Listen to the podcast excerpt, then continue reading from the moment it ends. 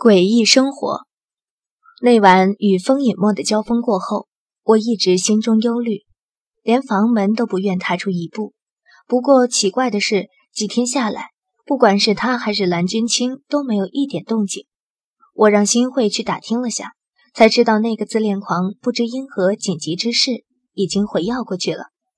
想到他回来不知何年何月，到时我恐怕早就出新落，逃之夭夭了。紧绷几天的弦也终于松懈了下来。后来几天，也就开始在兰府内外随处逛逛，闲来无事就听新慧讲讲兰府众人品性，以及兰莹若从前的一些事迹。总结而言，兰府的家规很是森严的，兰君清更是极少亲近子女，对他们要求颇高。但也有例外，对于那些有才华学识的儿女，例如以前的兰莹若。和大公子蓝剑侠，他就一直很是宠爱。不过在我看来，也不过是他们还有些利用价值罢了。蓝家的人口并不多，长子蓝剑侠和三女蓝莹玉都为我刚到时见的那艳丽妇人李玉儿所出，而二公子蓝剑云、大小姐蓝莹萍、二小姐蓝莹月以及蓝莹若，都是正是林如所生。林如常年体质羸弱。在诞下莹若后便去世了。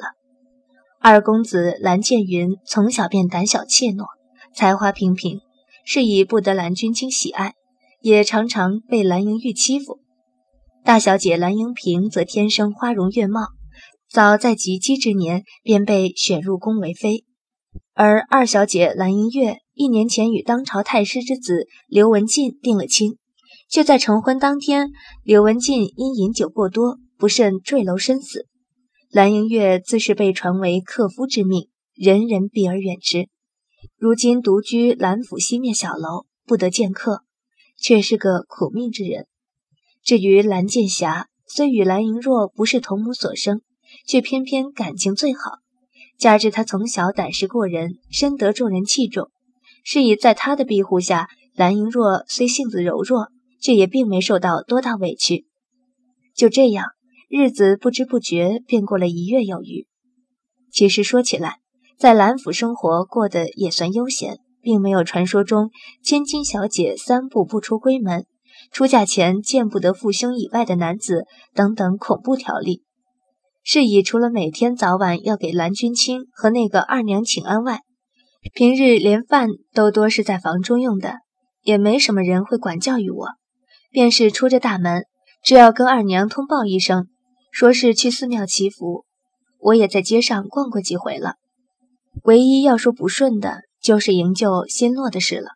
说来也怪，刚回来那天，蓝君清虽未当众责骂我，可也明显对我私奔一事颇多芥蒂。料想他回头定会好生训斥惩戒一番。可事到如今已一月有余，他非但没一点追究的意思，对我的态度还一天好过一天。难免让如今的我心中惴惴。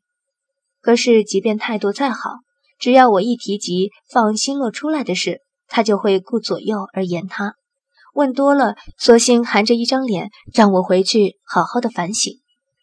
然而，依着蓝莹若的性子，我又不好逼得太急，着实郁闷不已。后来又去看过新洛几次，更怪的是，连新慧和新洛自己都好似不怎么着急，见我东拖西问。只劝我别急，等大少爷回来再做打算。虽然说我这人一向随遇而安，可明知眼前的安定生活不过是镜花水月，就这么闲闲的过了一个多月，心里也不由烦躁和疑惑起来。新慧真的只是要我救出他弟弟而已吗？再这么下去，我真的还能脱身吗？正当我的耐性到达临界点，准备和新慧他们摊牌的时候，大少爷蓝剑侠和二少爷蓝剑云回来了，还有一个我绝不愿再见到的人——风隐墨。小姐，快点儿，老爷要我们马上去大厅迎接两位少爷和风公子。哦，我懒懒的应了一声，整理了一下装扮，起身。蓝剑侠回来，我是很高兴，可风隐墨跟着回来凑什么热闹？正待出去，门忽然被“拍”的一声推开，一个着蓝色衣服的男子冲进门来，下一秒我已经被紧紧搂在怀里。一个温文宽厚的男生在我耳边激动地说着：“若儿，若儿，你回来了！”我在他怀中低低地叫了声：“大哥。”他的身体微微一僵，放开了我，眼光闪亮，满脸宠溺疼爱的笑容。我这才看清他的长相，温文儒雅又不失豪气，果然有被众人推崇的本钱。他的面色忽然一寒，问道：“若儿，听说你是在江中被救起的，为何会这样？那个姓林的敢欺负你，我去杀了他！”大哥。我扯住他的衣袖，微微低头道：“我不想再提他。”见我如此，蓝剑侠眸中寒光一闪而逝，神色马上软化下来，柔和的道：“好，咱们不提他。”四妹，一声低而温柔的叫唤，使得我抬头，这才发现屋里除了蓝剑侠，还多了一人。那是个长相有些柔弱和女气的少年，他的面容不如蓝剑侠帅气，而且似乎对周身的一切都有些战战兢兢的神色。可是唯独那双眼睛，其中有懦弱，有惧怕，却始终无法掩盖其中的清澈和纯净。我有些怔悚，不由忆起那双如天空般湛蓝的瞳眸曾带给我的震撼。良久，我才走前扶了个身。淡笑的道：“二哥，四四妹不必多礼。”蓝剑云忙有些惴惴地扶我起身，脸上羞好微红，道：“我只是听说你回来了，所以跟着大哥来看看。你没事就好。那那我先走了。”说完也不等我回答，匆匆落荒而逃，让我忍不住摇头失笑。若儿。一回头看到蓝剑侠呆呆的看我，不由一愣：“你这次回来好像比以前开朗多了。”我笑笑，不置可否，随即皱眉道：“大哥，既然你过来了，我可不可以不要过去大厅？”怎么？蓝剑侠微微一愣，随即面上一喜，走近一步问道：“若儿，你不想去见风公子吗？”我心中微微一顿。忽然有种不好的预感，不着痕迹的退开一步，点了点头。他洒然一笑，道：“当然没关系，我会去跟爹说你身体不适，不宜见客。”看来事情必须快点解决。我道了声谢，随即问道：“大哥，听说新洛被我连累关在牢中，你能不能放他出来？”蓝剑侠一愣，随即不悦的目光扫到新慧身上。新慧脸色一白，差点跪倒在地上。我忙抓住她的衣袖，急道：“不关心慧的事，是我自己想见新洛，才知道他被关了起来。大哥，我求了爹几次，他都不答应。现在，只有你能帮我了。”蓝剑侠原本微寒的面容对上我的祈求，马上变得温和，举起手在空中微微一顿。随后落在我发丝上，淡淡笑道：“放心吧，过几日你就能见到他平安出来了。”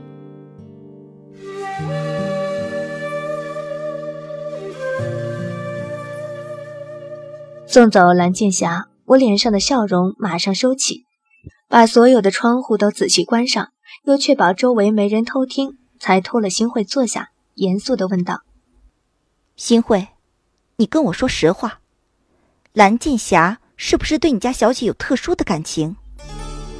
新慧面色惨白，许久才颤抖着点了点头。那蓝莹若知道吗？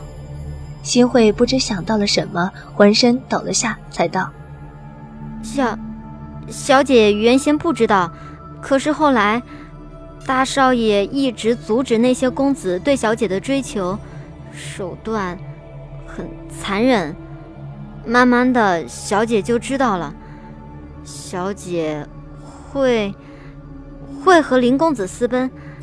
其实最怕的是大少爷。幸会，我面色一寒，怒气涌了上来。这些你怎么不早跟我说？竟然是乱伦之恋。我到底被卷进了怎样一个家庭？心会一惊，从椅子上跌跪下去，面色惨白若死，眼泪只流个不停，不住磕头，哭道：“对不起，对不起，小姐，我真的是没有办法。我答应大少爷一定把你找回来。如果，如果这次他回来还没见到你，一定会杀死洛儿的。”他额头再度磕破。鲜血顺着鼻梁流下来，纵横了整张脸，他却毫不顾忌，依旧重重的磕着。都是我的错，小姐，我怕你不肯跟我回来，才故意隐瞒了这件事。对不起，小姐，你处罚我吧。洛儿是我最重要的亲人，我不能不救他。可是，我真的对不起你。我深吸了一口气，心中还有气。还是不甘心，可是我一把拉起他，这一拉用上了内力，心慧一点反抗的能力都没有，只能由着我把他拖到床边，重重跌坐在床上，煞白的脸上鲜血横流，衬得他瑟瑟发抖的身体越加羸弱可怜。我含着一张脸，从柜子中取出上次上街配备的药箱，面无表情地用棉花沾了水为他擦去血迹。小姐，闭嘴！我没有看他的眼睛，冷冷道：“我现在气还没有消。”他眼中泪花一闪，又滑了下来，咬着下唇，没有再说话。我依旧面无表情的止血、上药、包扎，直到全部都折腾完毕，我才望向他红肿的双眼，横眉怒目道：“你除了会把头磕破，还会什么？每次都用这招，你腻不腻啊？”他怔怔地看着我。忽然眼圈一红，泪水顺着面颊滑落。我见过他这样的泪，不是恐惧，不是乞求，是面对心落的时候才会流的泪。他忽而破涕而笑道：“可是小姐，对付你这么一招就够了。”忽然是有其主必有其仆，我万分无奈地叹了口气，伸起一根手指摇摇。要我原谅你也可以，一碗花蒸酿。